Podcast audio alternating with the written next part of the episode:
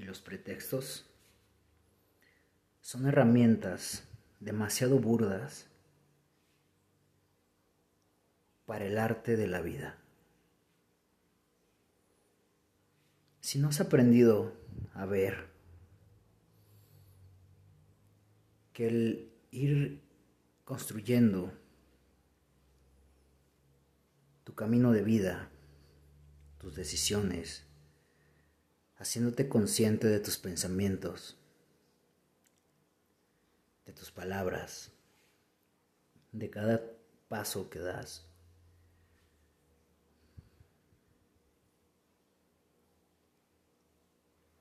Si todavía no cambias esa perspectiva de que la vida es una obra de arte que tendrás que ir tallando y perfeccionando. A veces tendrás que hacer cambios demasiado vistosos, demasiado grandes. Y a veces unos extremadamente pequeños que tal vez parecieran no se ven y que son los que más trabajo cuestan. Cuando cambies tu óptica y comiences a ver tu camino de vida como un arte, donde tú eres tu propio artista, con esa trinidad perfecta de tu yo más evolucionado y Dios. Hasta ese entonces te preguntarás, ¿qué herramientas son lo suficientemente fuertes, delicadas, precisas,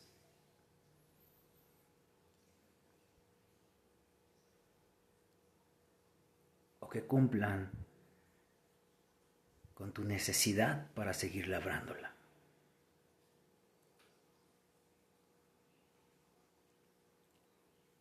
Hay dos herramientas que son demasiado burdas y demasiado grotescas que para mí, en lo personal, son de las más castrantes que me llena de una mezcla de sentimientos entre pena, frustración, pero sobre todo que para mí es una manera de escupirle a la vida.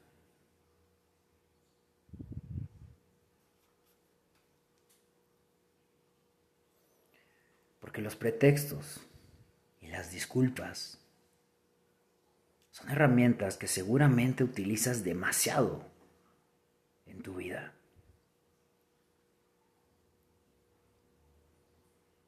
Siempre tenemos un pretexto para no hacer o para hacer. Y estos pretextos tienen muchos orígenes. Uno de ellos es la no aceptación de nuestro acto erróneo. el no querer hacer simplemente las cosas y buscar un segundo o un tercero para que las haga por nosotros.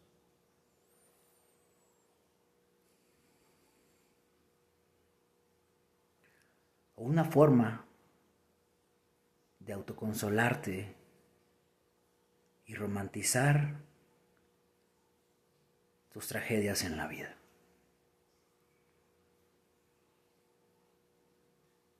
Cuando tú aprendas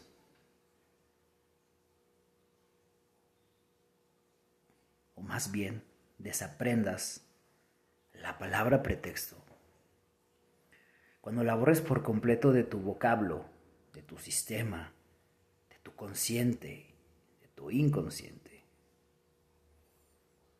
cuando no sepas ni siquiera que existe, te darás cuenta que solamente te estarás ahorrando un paso. Porque el pretexto Simplemente te hará postergar lo inevitable o trabajar doble. Las disculpas, si bien pueden salir del corazón o de la hipocresía, al final de cuentas ambas solamente sirven en un plano intangible. Para lavar tu culpa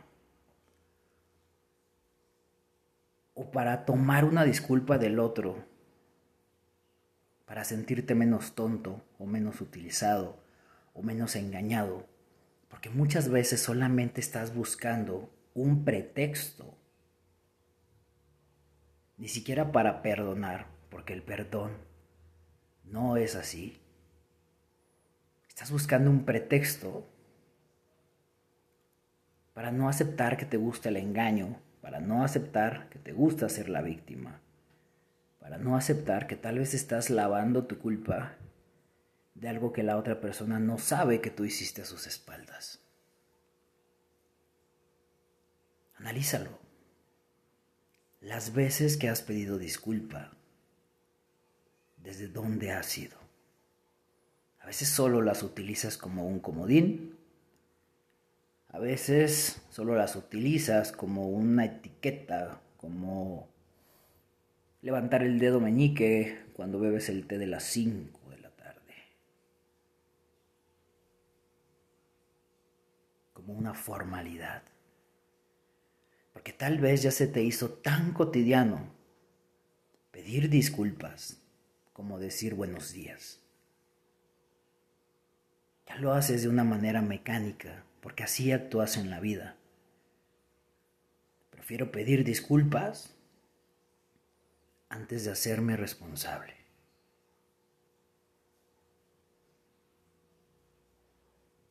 Y tal vez esto solo sea yo filosofando.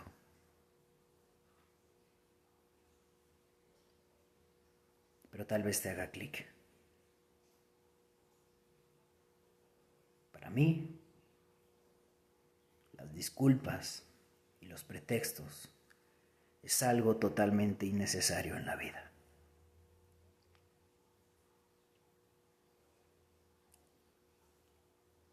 Porque el perdón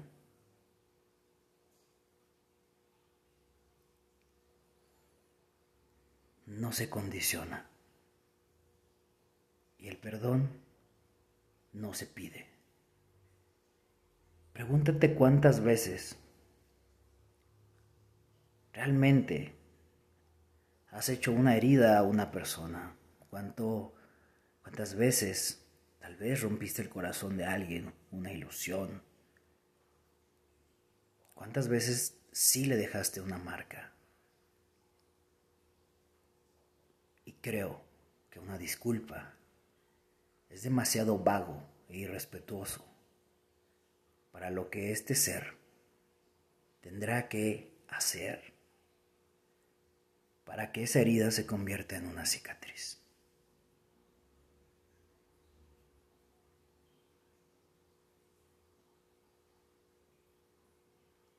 Hay herramientas demasiado burdas, demasiado gatas para la vida. Y estas dos los pretextos y las disculpas, para mí, son una forma de abofetear a la vida, de respetar la esencia del ser que tienes enfrente y que muchas veces ese ser está en el espejo. Analiza para ti si te ha funcionado pedirte disculpas a ti mismo, porque no creo que te odies.